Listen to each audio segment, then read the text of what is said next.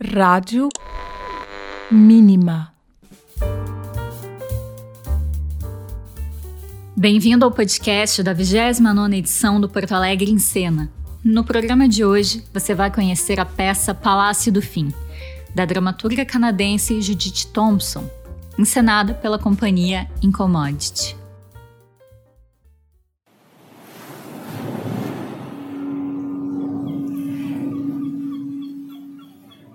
Porto Alegre e o mundo em cena. A alegria de ser um porto. Palácio do Fim é um dos espetáculos que abre as apresentações do Porto Alegre em Cena, no dia 1 de dezembro, às 19 horas, na sala Álvaro Moreira. Essa é uma peça arrebatadora. Baseada em fatos reais, ela apresenta três relatos impressionantes sobre a guerra as marcas que ela deixa e o que ela é capaz de despertar no ser humano. O texto é da dramaturga canadense Judith Thompson, uma denúncia aos horrores vividos no Iraque, narrados por personagens que representam os três países mais envolvidos: os Estados Unidos, a Inglaterra e, claro, o Iraque. Trazendo uma reflexão sobre os limites éticos e morais que somos confrontados em uma situação extrema. São três cenas, começando com o monólogo Minhas Pirâmides, em que as atrizes Fabiane Severo e Sandra Possani interpretam Lindy England, intercalando cenas jornalísticas públicas da Guerra do Iraque, concebidas pelo cineasta Guilherme Caravetta de Carli.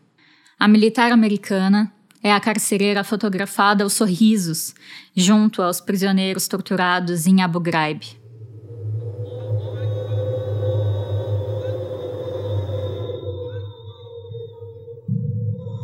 E ele dizendo: Não há razão para isso, não há razão para isso, eu não farei isso para ser um entretenimento. Isso não vai sair da minha cabeça, cara. Eu acordo de noite ouvindo ele dizer: Não há razão para isso. A segunda cena traz Nelson Diniz interpretando David Kelly em Colinas de Harrowdown. Kelly foi um inspetor de armas britânico que tornou público, em entrevista à BBC, que na verdade as armas de destruição buscadas no Iraque não existiam. O inferno, o meu trabalho, o inferno com a minha vida, o inferno, o meu salário, a verdade. A verdade precisa sair, a desgraçada, a infeliz verdade. A última cena apresenta a atriz Liane Venturella, num monólogo intenso chamado Instrumentos de Angústia. Ela interpreta Nerja al-Shafar, esposa de um militante político contrário ao governo durante a Guerra do Golfo. Não é companhia o que eu quero. É trazer de volta o que eu não posso trazer de volta. Mas vocês verão que eu mereço estar sozinha.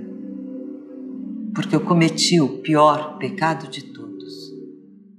Palácio do Fim é um espetáculo de tirar o fôlego, onde o público se torna cúmplice dos personagens. E para falar sobre a força dessa temática, a gente trouxe o diretor Carlos Ramiro para conversar um pouco com a gente. Eu acho que quando a gente trabalha essa temática que é trazida pelo Palácio do Fim, sim, é uma temática triste. Mas é uma temática que te coloca num lugar onde você consegue entender até que ponto o ser humano consegue chegar para ganhar votos, ganhar dinheiro, né? O quanto o ser humano ele consegue realmente, como todos dizem, né, ser o único animal que consegue matar os da própria espécie por uma por questões tão uh, vou dizer secundárias que seria o dinheiro, né, do que a própria questão da saúde, da felicidade, do viver bem e do respeitar o outro. Então uh, sim, é uma temática difícil de ser trabalhada. E eu entendo o público quando ele tem, às vezes, dificuldade de assistir um trabalho como esse, mas ele resgata o que há de mais bonito do ser humano, que parece que a gente precisa, às vezes, ser, ter um puxão de orelha, né? levar um tapa na cara, levar alguma porrada para que a gente pare e a gente comece a perceber que o mundo não gira dentro do nosso próprio umbigo e nem em volta da nossa grande bolha, né? Que o mundo é muito maior e que quando a gente entende as realidades diversas que o Palácio do Fim traz, já que o Palácio do Fim trata sobre uma guerra do ponto de vista, claro, escolhido, né, uh, muito bem pensado pela Judy Thompson, uh, que é a escritora canadense, premiadíssima, maravilhosa, né, que tem uma escrita linda e de difícil tradução. Ela nos coloca um ponto de vista americano, trazendo, né, de uma soldada que foi uh, exposta pelas mídias sociais uh, por ter filmado né, pirâmides humanas de iraquianos nus que ela fez para humilhar eles, e através disso ela foi penalizada. Então a gente vê o que levou essa mulher a chegar a esse ponto de desrespeito, não de quem os caras são, ou de onde eles vieram, de que religião, mas um desrespeito com a humanidade dessa pessoa, um desrespeito com o ser humano daquela pessoa, né? Então, quando a gente começa a ver essas questões, onde são pessoas que elas têm dificuldade de entender o outro e se colocar no outro e só julgam né, as pessoas a partir do seu próprio olhar, também é uma reflexão do que está acontecendo no mundo e no nosso país. Né? Quando a gente vê o segundo depoimento, que é um depoimento do David Kelly, que foi o inglês responsável por ter validado que no Iraque havia né, bombas nucleares, armas nucleares, e que na verdade não era bem assim, quando ele percebe que ele foi o responsável né, por algo que colocou ele num patamar e que o ego dele se inflou e ele foi chamado para entrevistas, né, foi indicado ao Prêmio Nobel. E ele percebe que tudo que ele fez, que foi muito mais por ele do que pensando na população iraquiana, e quando ele se depara com o que ele instaurou naquele país, né? é muito cruel de você ver até que ponto o teu ego, né, e, o, e, a tua busca de poder e a tua busca de aparecer, a tua busca de estar na mídia e se destacar, quando ela perpassa questões morais e éticas, ela é difícil de você conseguir dormir com isso na dimensão do que foi causado a partir de um depoimento dele, né? E a terceira história, que é a história da Narchas, que era uma ativista que, que casada com um grande revolucionário iraquiano, né, que lutou contra o Saddam, lutou contra a invasão, lutou contra várias questões no qual ele entendia que o Iraque ele tinha que conseguir por si só se sobrepor a tudo isso, né? Ter um poder dele mesmo, um governo dele mesmo e por aí vai, e que por exigir igualdade, o fim da guerra, entender o povo, né, uh, estar do lado do povo, ele foi tão julgado, tão penalizado e a família toda dele sofreu diversas consequências em relação a isso. Então, existe uma inversão de valores numa guerra que é muito importante que seja pensado, porque a nossa sociedade ela tem a tendência às mídias, ao governo que se encontra, a também dar um olhar diverso sobre os pontos uh, e a vida cotidiana das pessoas. E isso faz com que você consiga, às vezes, ter um olhar distanciado um olhar errôneo, né? Uh, a gente está vendo aí o quanto a força das fake news tem criado isso com bolhas e universos bem díspares, né?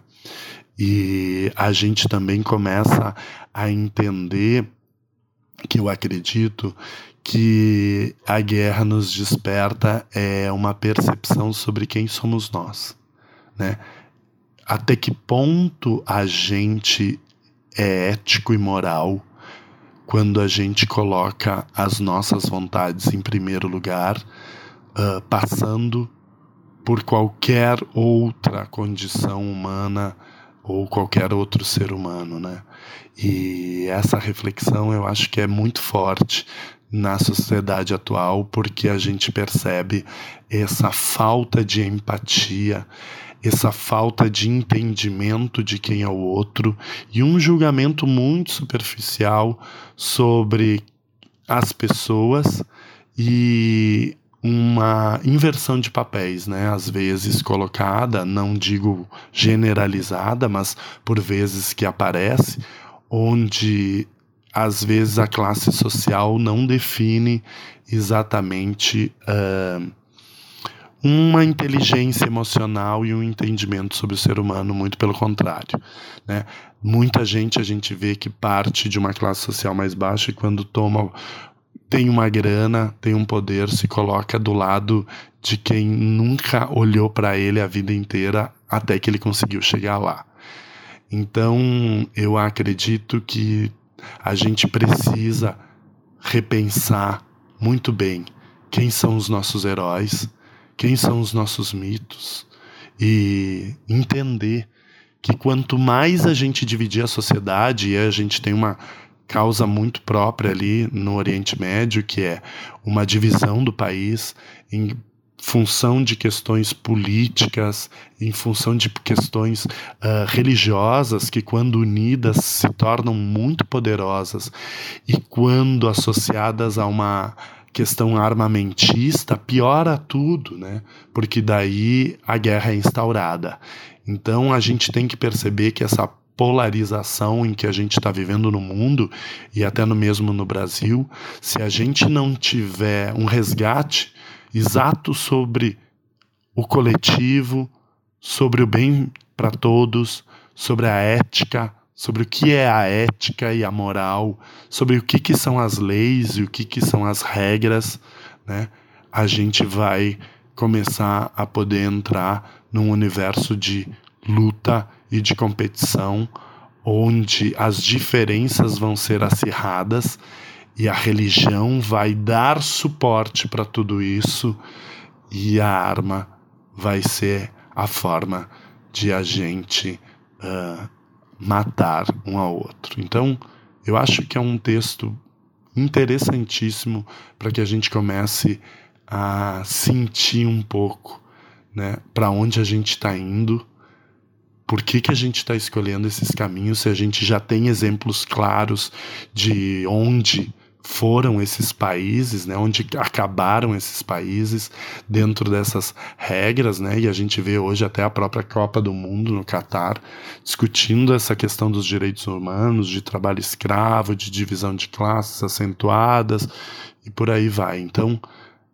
acho que o Palácio do Fim, por mais que seja uma história iraquiana, é uma história extremamente contemporânea onde muitos países já passam por essa situação e continuam, e outros países como nós estão começando a trazer cada vez mais indícios de estar podendo ir para um caminho desses se não tiver clareza, não tiver percepção e a gente não tiver amor ao próximo para que a gente possa ajudar todos a crescer e a gente não coloque as pessoas que são, na verdade, as que mais pensam no coletivo como inimigos de uma nação, né? E coloque mitos que são segregários, preconceituosos, né? Uh, que separam as pessoas, né? E que desvalorizam as pessoas como verdade e como ideal e como algo a ser seguido. E para encerrar esse episódio, a gente aproveitou que o diretor está aqui com a gente e pediu umas dicas de como se preparar para assistir o Palácio do Fim. Sabe que uma das grandes dificuldades que a gente teve durante o procedimento de pesquisa foi de encontrar exatamente livros que trouxessem um pouco sobre o que é né, o Iraque nessa, nos anos 80 e principalmente durante o governo de Saddam Hussein. Foram escritos muito poucos livros, e desses livros, a maior parte deles não se encontra mais em livraria, viraram uh, raridades que só em alguns sebos se encontram. Mas tem, eu acho, três filmes que são bem interessantes de serem uh, comentados e que trazem um pouco do ponto de vista diferenciado uh, de qual a peça trata. O primeiro dos, dos filmes que eu gostaria de trazer é um filme que foi dirigido pelo Sam Mendes, chamado uh, O Soldado Anônimo, com quem faz o, o, o soldado principal é o Jake Gyllenhaal. E é um filme, na verdade, produzido em 2005 numa associação, um filme americano sobre uh, um soldado que é encaminhado para a guerra do Iraque e ele não entende o porquê que ele se encontra lá e o que que levou ele a estar lutando contra essas pessoas. Eu acho que é um filme bem interessante para que a gente entenda, né, uh, que foi uma guerra construída, né, e que nem próprio os soldados americanos que lá estavam entendiam exatamente isso. É um filme brilhante, muito bom, bem dirigido pelo Sam Mendes, que eu sou apaixonado. Outro filme que eu acho que é bem interessante também, que é um filme americano, se chama Jogo de Poder, com dois atores que eu amo, que é a Naomi Watts e o Champagne.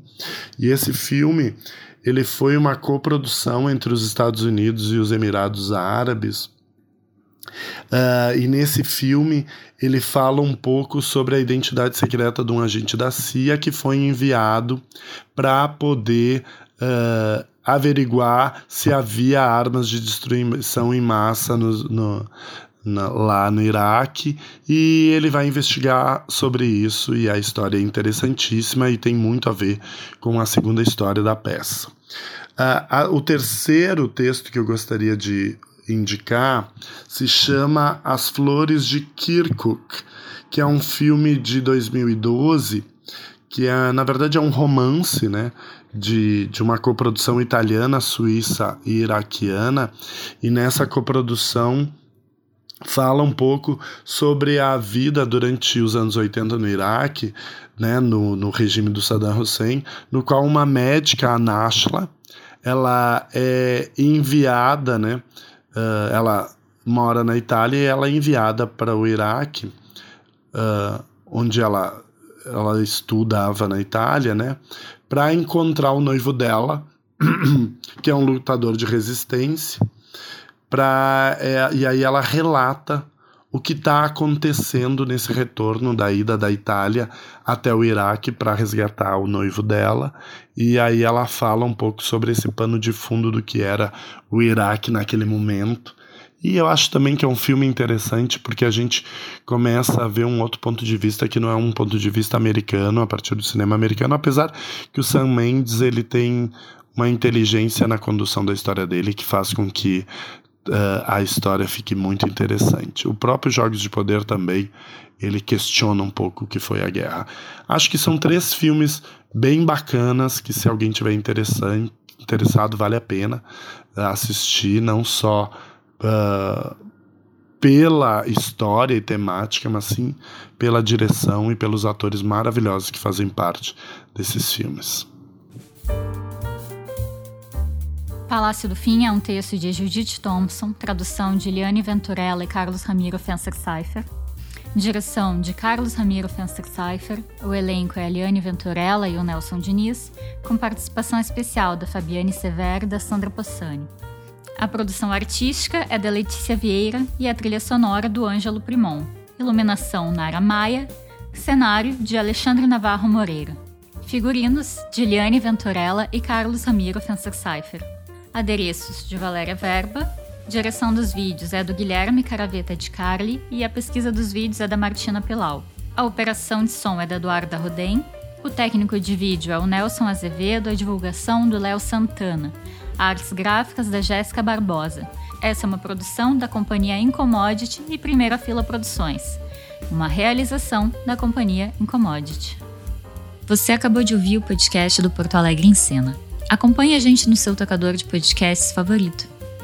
Realização: Prefeitura de Porto Alegre, PUC-RS e Pacto Alegre. Patrocínio Zafari e Panvel. Parceria Rádio Mínima, Rede Master Hotel, TVE e FM Cultura 107.7. A produção é da Voz Cultural.